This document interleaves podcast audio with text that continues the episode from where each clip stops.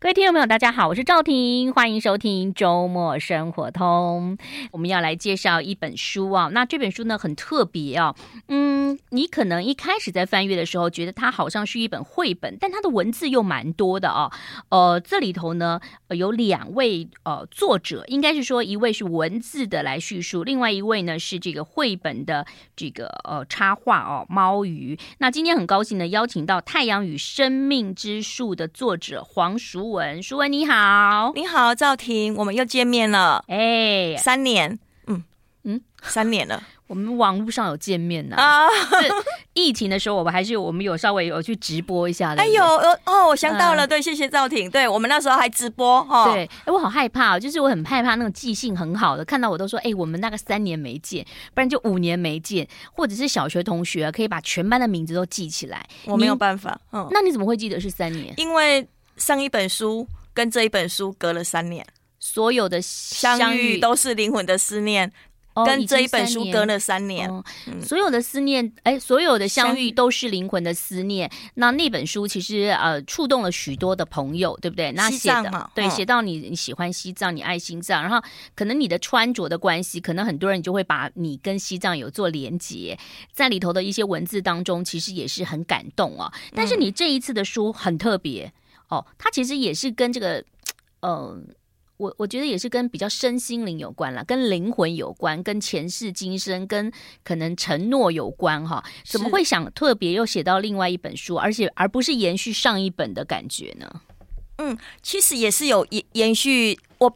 之前以为没有延续，可是我写完之后发现，其实还是有延续。嗯，就很多事情，你出于说、嗯、啊，直觉写作灵感来了，写着写着写完之后才发现，还还是延续了上一本没有说完整的部分。嗯、因为我上一本写所有相遇都是灵魂的思念嘛，嗯、那很多读者跟我分享都是前生今生的爱情啊、嗯、想念啊，而且那个书名一听就觉得哇，所有的相遇都是。灵魂的思念，我觉得这好像好浪漫哦，好像又违反了我的本意。我很怕大家紧紧抓住那个前世的爱，嗯、可是到今生那个爱的形式不同了啊。嗯，所以我就又出版了这一本书。我希望读者能够安住在今生，嗯、就好像很多读者会问我说：“哎、嗯，说你那么喜欢西藏，嗯，那今生在台湾是不是有一点失落？”嗯，嗯，那应该就是你跟台湾还有一个什么未解之缘还没有完成。对，虽然你很喜欢西藏，但台湾应该还有你要追求的。哦哦哦，呃，因为今天有人陪你来，你在讲后面那位校长也是我的以前研究所同学，对不对？意思因为他，所以你留在台湾这样啊？那、你脸红了？嗯、呃，就是承诺嘛，爱与守护。哦、对，因为有时候我们会忘记一些约定。哦，然后那你怎么觉得你跟你的先生两个人是以前世的约定呢？有这种感觉吗？因为还是你们有？因为怎么逃都逃不掉啊。我的意思是说，你们有在比如说可能打坐冥想当中，觉得你们是那个累世的这个伴侣吗？哦，这个问题很很很深奥哈。嗯、就是说，其实我有一次不知道是做梦还是怎么样，嗯、我就梦到说，好像有一次我出了什么意外或是受伤，嗯、然后我就躲在那个森林里面。哎，突然有一个人，是人吗？确定还是狼，或者是狗啊，或者是什么动物？有一个道士，哦、有个道士，嗯、修道人就经过了，然后就、哦、就救了我。嗯，这是梦梦梦境。嗯，所以你意思是说，你今生的伴侣，你的先生，他前世是修道人？我不晓得是不是我毁了他的修行，还是怎么样哈。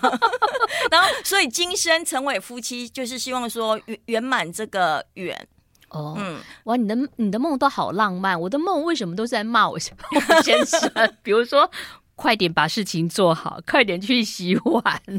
哦，这、这个有趣啦，就说有些人你相信就相信，那那甚至有一些梦，呃，可能是反映着你周遭发生的事情，或者只是你未完成的事。很多人就是未完成的事情会遗憾会在梦里头实现嘛，哈。是。那我们来好的回到这本书啊，嗯、这本书叫做《太阳与生命之树：爱的觉醒之旅》，来谈谈吧。这个内容是什么啊？哦，这个内容是我描述一个，哎，用一个寓言的故事描述说，哎、嗯，天上的太阳，嗯，天上的太阳爱上一个小女孩，嗯，好，这是女儿小时候的图画，然后就触发我对爱的想象。嗯、太阳的爱那么炙热，嗯，哎，会不会烫伤了小女孩呢？嗯、就好像有时候我们对爱好像很狂热，嗯、啊，因为对爱就产生了很多执着。嗯，那爱的不对或爱的太近，距离太近了，其实反而会伤到自己或伤到对方。嗯、所以我就想透过这一个故事当一个引发点，嗯，然后来描述爱的旅程。哇，就是一透过孩子小时候的那个话，然后来引发你这一本书的灵感。是一听到这样，我就会想到，那北风到哪去了？因为、欸、会不会有人问你？因为这个北风与太阳，应该是你你少了北风哦。是，是，很多人看到这个故事的时候，都会想到那个童话。后来看了之后，才发现说，没有太阳在追寻的旅程之中，并没有北风，他反而遇到了很多他想象不到的。他来到一棵生命树下，嗯，哎，所以这个情节读者，这个情节读者就把北风忘记了，就是太阳他会遇到一些跟他一样有受伤的。相似受创伤情况的灵魂，哈，嗯、那太阳就透过那些的对谈，嗯，好，慢慢的把自己的情指一点一点的放下。哦，嗯、好好特别哦，我们待会儿继续来聊，先休息一下，马上回来。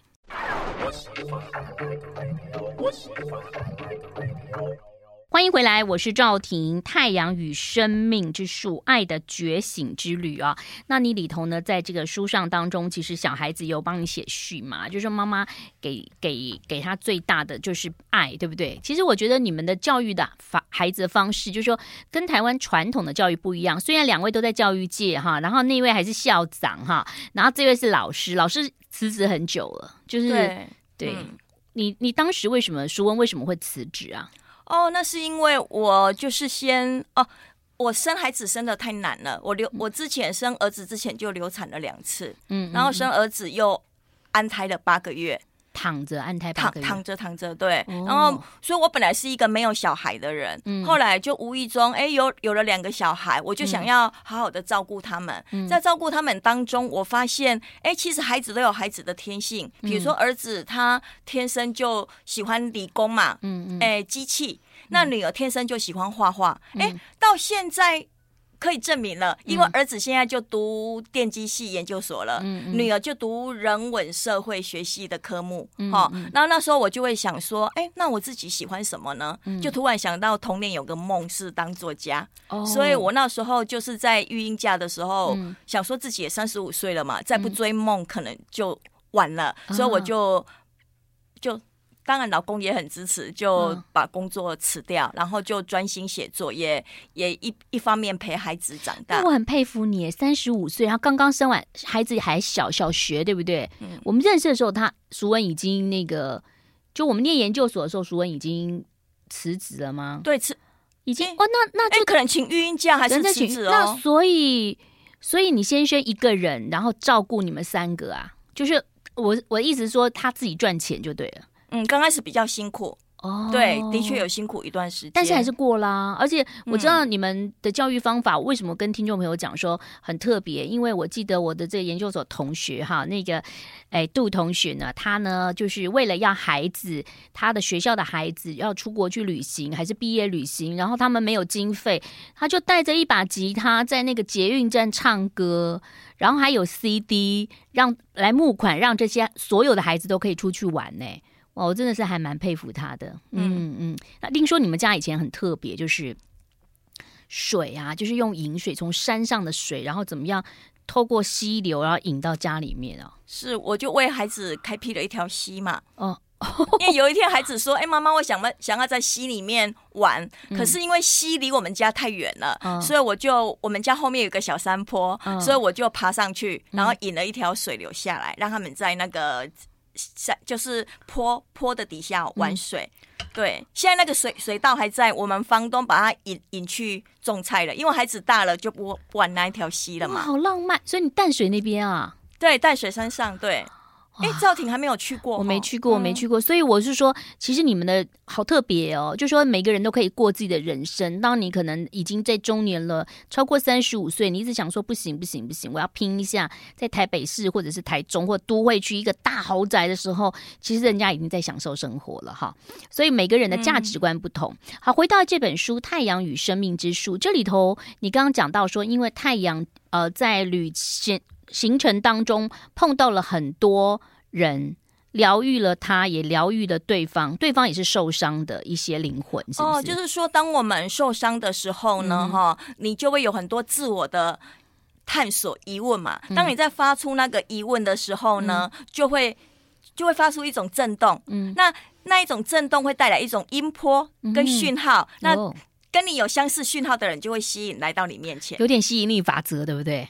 对，也可以这么说。就是你有点沮丧的时候，就那你那你如果说你沮丧，你发出来的讯号，你周围的人就是都是沮丧的人喽，是这样吗？嗯，不能这么说。就是说，当我们在沮丧的时候，其实我们会带一点呼救的感觉哦。我其实我们内在都会有一种本能，说想要有一个贵人、嗯、一个天使来帮助我们。嗯嗯，所以有有时候我们在。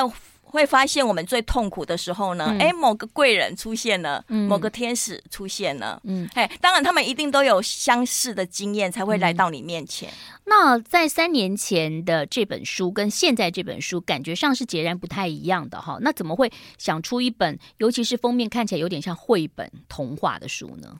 嗯，哦，因为我写完这一本故事之后呢，因为我觉得它的浓度其实还是蛮密的。嗯，那因为这。是由女儿的图画发想嘛？嗯，那我就很希望说，能不能结合图画来把我这个里面的对生命的意义追寻，嗯，写出来，嗯嗯嗯，然后我也希希望说，在对灵魂的追求的时候，可以轻松一点，哎，不过不要那么严肃。不过你因为你图画是找另外一位一起绘画的嘛，所以他用色，或者说他完全可以感受到你的感觉吗？你们两个是怎么沟通的呢？哦，我事先有跟他讲说那个色调要怎么样，还有我这个创作这一本书的理念。然后我对他只有一个小小的要求，嗯、就是希望说他画中的女孩能够以我女儿为雏形。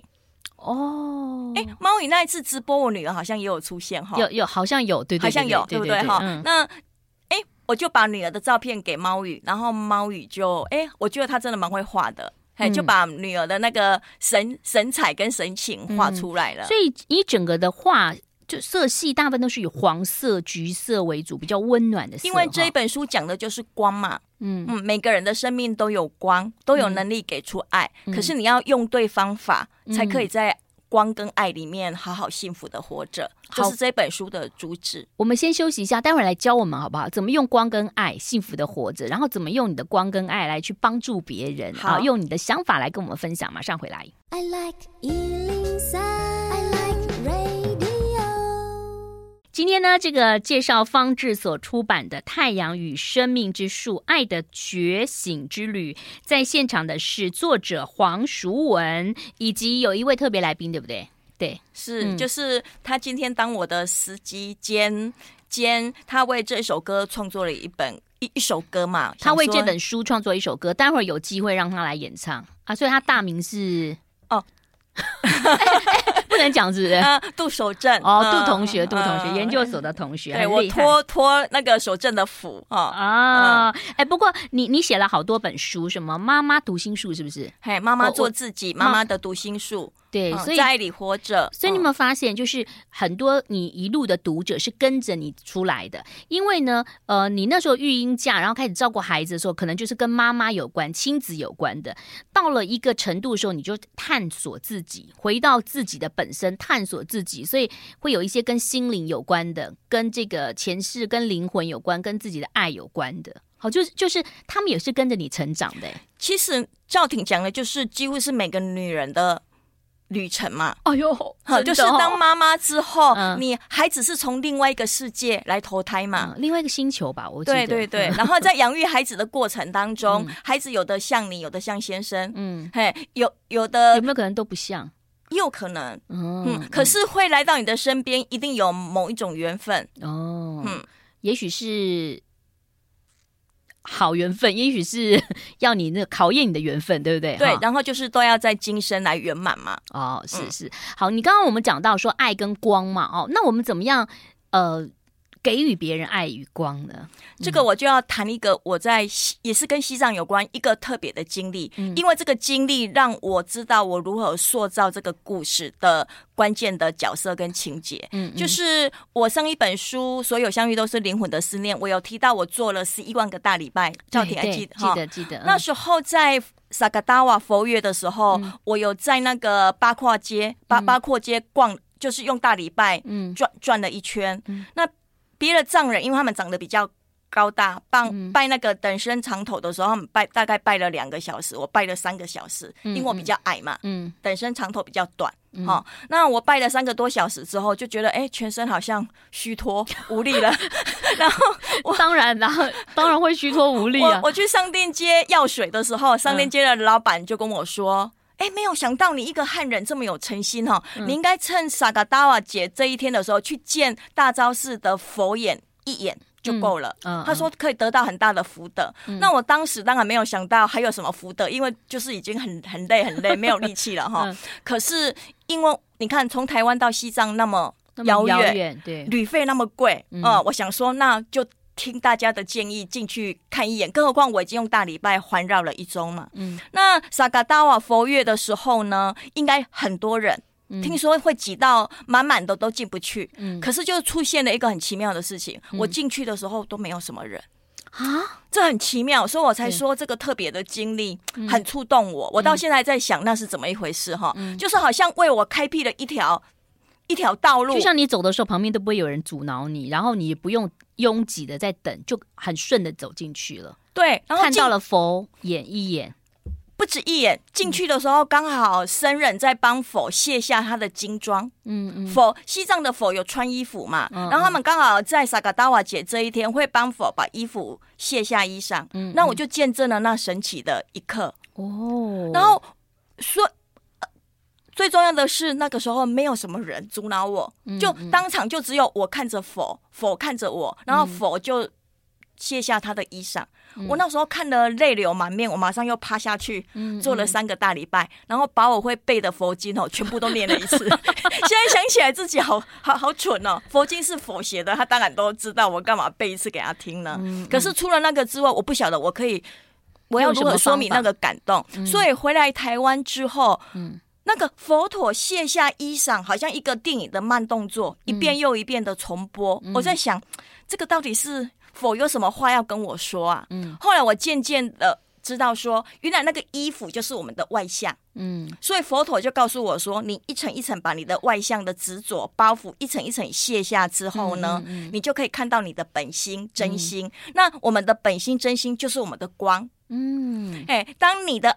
爱跟光是没有任何包袱的时候，是无私没有条件的嘛？那就是真正的爱了。啊、所以我这本书，太阳不是会遇到各仙人掌啊、火啊、哈月亮，跟他们相似有受创的灵魂吗？嗯、他每遇到一个就卸下一个，哇，卸下一个包袱。嗯嗯，我觉得这应该是萨嘎达瓦姐西藏给我的礼物。哇，这个很感动，而且都是有连续连贯的，对不对？就我们人真的是穿了很多，不只是衣服，戴了很多的面具，所以你要一层一层的卸下来，才会看到本来的自己。是，然后你看到光，然后你给予别人，别人也会给予你，对不对？就是在。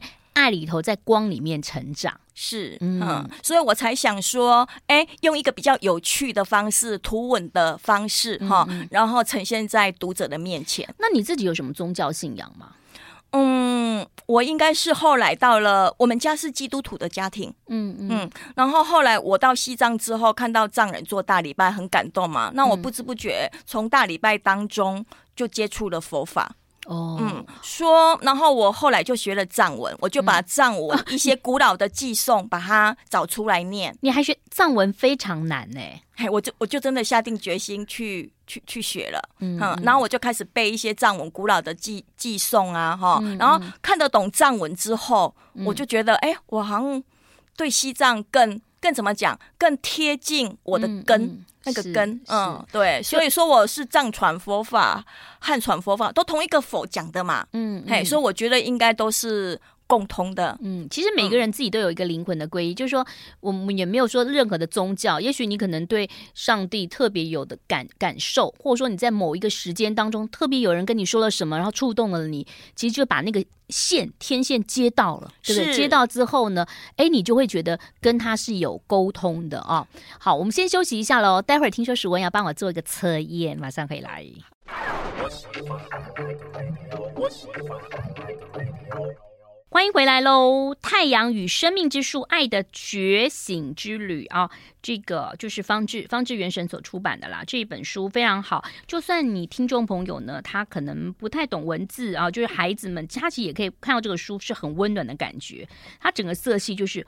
温暖的感受，当然就跟这里头的故事是有关的啊。好，回到了这，听说要帮我做个测验，好害怕哦，是怎么做什么测验？我我也我也很我也很紧张，哎、嗯，不晓得赵赵婷，你想要你为为什么想做这个色彩的测验呢？哎，没有，我就觉得有趣啊，让听众朋友分享一下好了，嘿，好，那你、嗯、你。好，那那我就开始做测试喽。好好好好好，来来来，你你可以想，你也可以想一个问题，哈，嗯，看你想到什么颜色，也可以随便说出说你目前最喜欢的颜色，最近喜欢什么颜色？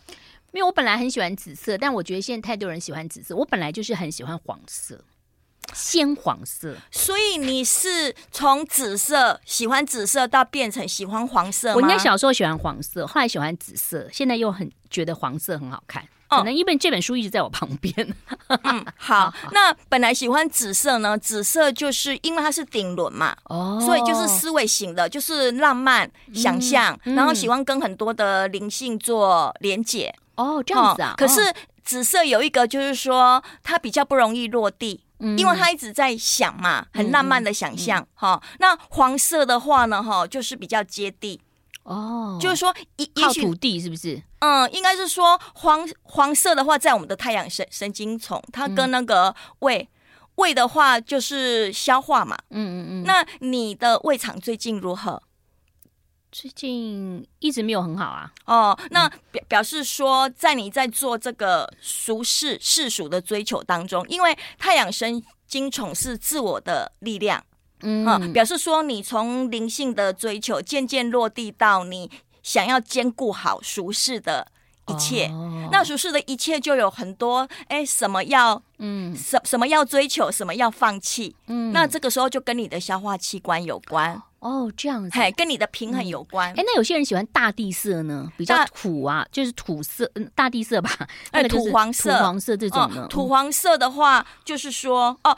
我刚我我先讲哦，鲜黄色就是说你目前很需要一个个人的舞台，这个个人的舞台可以展现你的能力。嗯。嗯，所以也许你现在的话很需要建立一个你个人的舞台，让你自己的所学更充分的发挥。应该是说你本来就可以，可是有可能就是你想要重新嗯再建造一个你你理理想的舞台。那你如果是从你喜欢。紫色到黄色的话，我觉得是更好的，表示你对灵性的那些追求、哦、想象的追求，已经慢慢的接地了。嗯、因为我们这辈子都是从另外一个灵性故乡来，嗯、然后慢慢接地。那你是比较灵性追求，所以你应该是喜欢紫色吧？可我看你们穿的衣服装好像都是比较那个。这种算红色吗？嗯、其其实也不算，不不不能说哦，只有紫色才喜欢灵性的追求，其他就不是，嗯、而是说你的功课哦，功课、嗯、透过什么来追求哈？哦、比如说我一直以来比较喜欢红色，嗯哈，那红色的话就是真心热情，嗯好，那因为像我们这种人就是急性子嘛，嗯好，然后有什么话直说嘛，所以我的功课就是透过红色来追求我的本心。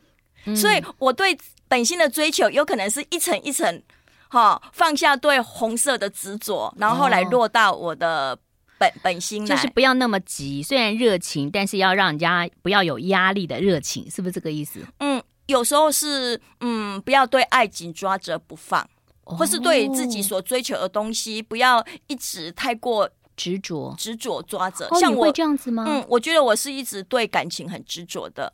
然后这几年，因为我学佛嘛，我就慢慢的就放下了，嗯、比较懂得随缘。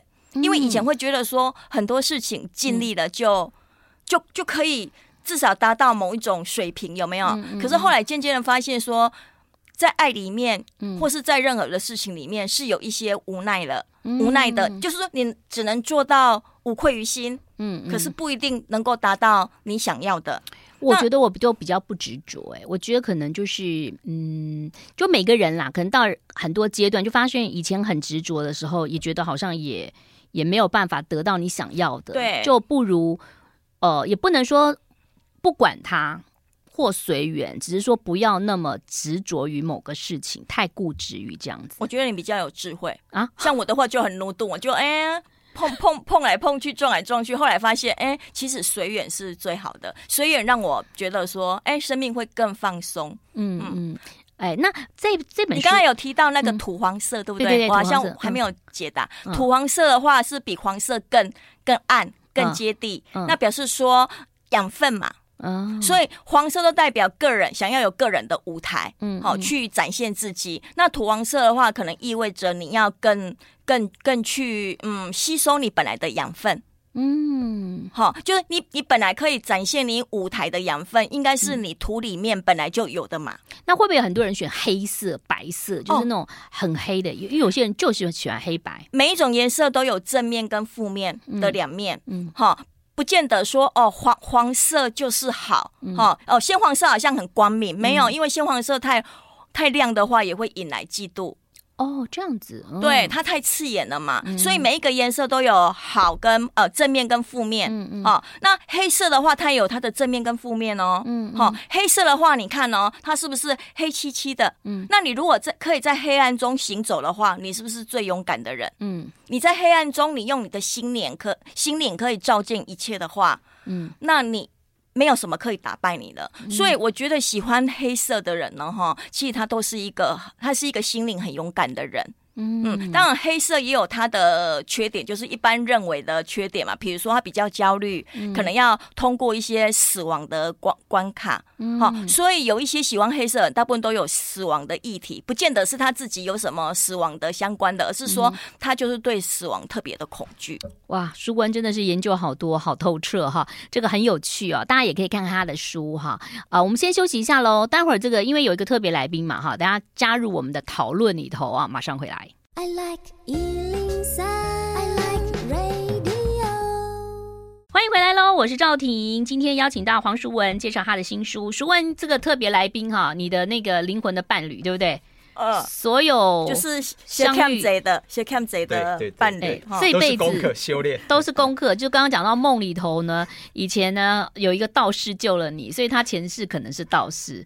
那你们未来，哎，先欢迎 守正，守正你好，赵婷好久不见，哎嘿嘿，校长好，校长好，是同学好，研究所同学，哎，你好，你好，你好，那个你论文到底有没有交？很认真的有交就对了哈。毕了业，毕业了，六年后才毕业。哦，其实我们都一直以为。他研究所没毕业，害我被他骂。哎，他说他最后还是有。有有有，我双指导是林古芳老师跟那个袁汝仪老师双指导，有哈哦，所长指导的哦。哦，好好好，对，我们也以为一直他很多人都没写嘛，对不对？哈，我也是这个结婚前念念到。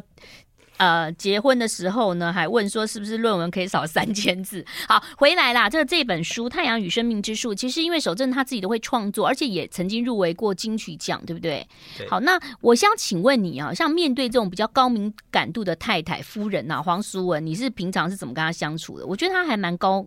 高高敏感的，敏感度很高。对，他该敏感的时候敏感，但是呢，他迷糊的时候也挺迷糊啊。我举个例子好了，嗯嗯、就是其实我们柴米油盐酱醋茶都一样啊，哈。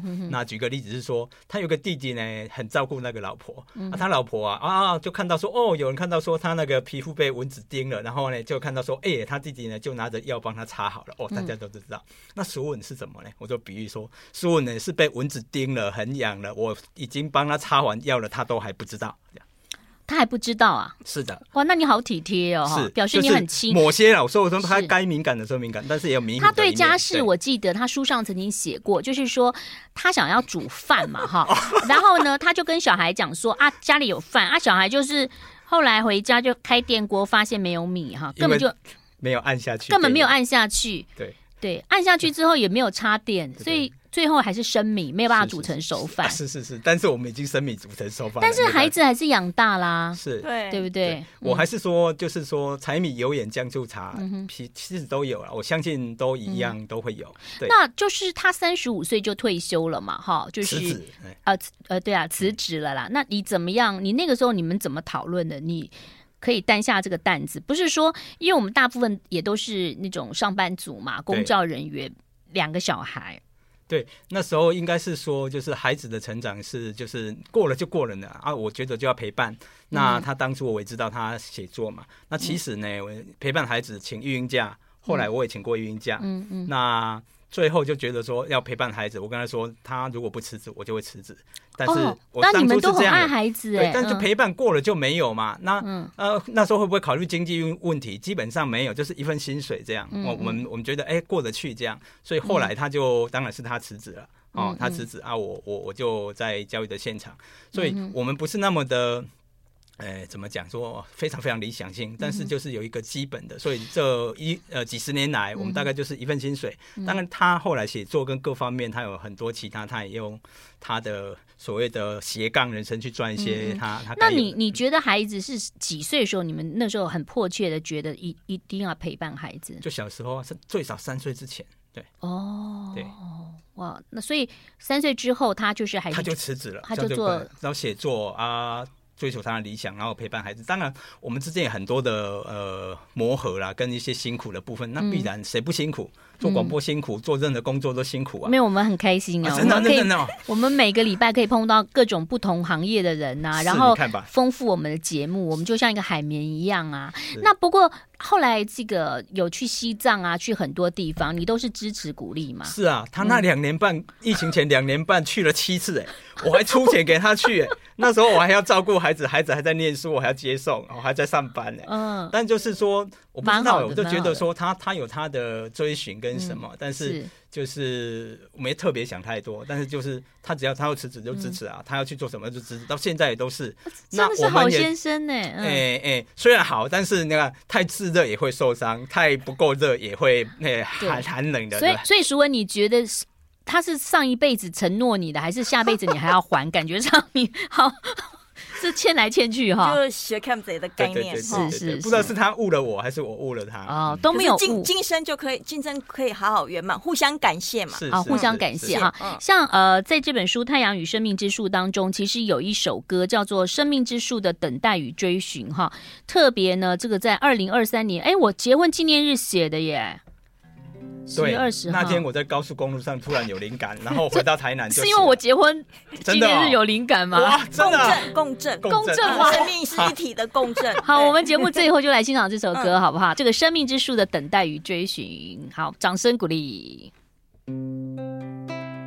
太阳爱上一个女孩，穿越时空。来到了现在，月亮等待一个男孩，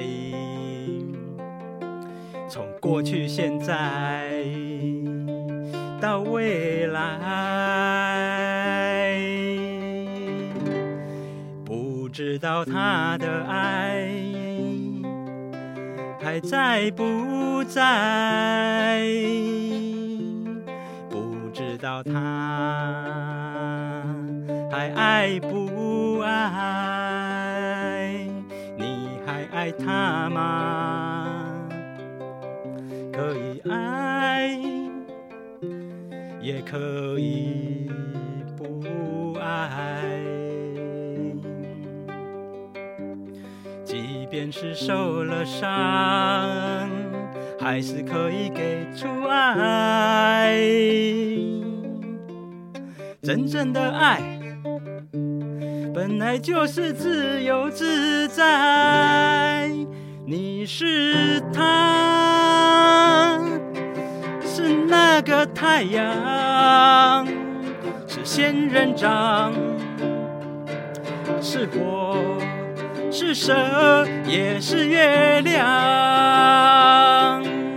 所有相遇。是灵魂的思念，所有等待都是生命之树的追寻，我们都一样，是那道光，那道爱与不爱的长极光，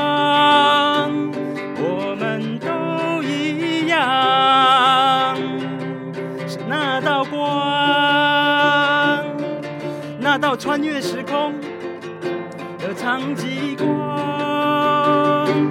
那个自由自在的太阳。